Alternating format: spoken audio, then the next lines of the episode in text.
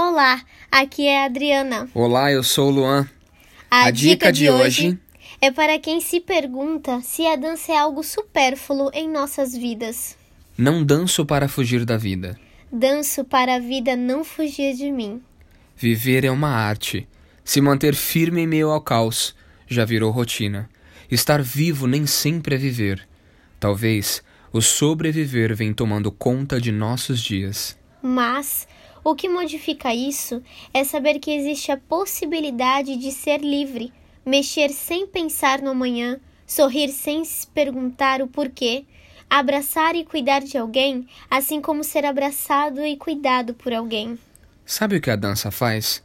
Ela te dá tudo isso em mais ou menos três minutos. Tudo que talvez em uma vida inteira não se pôde ter. Portanto, a dança caminha bem pertinho da vida e com certeza de mãos dadas, para que a vida nunca se esqueça Que tudo pode estar perdido, mas a dança nunca vai te perder.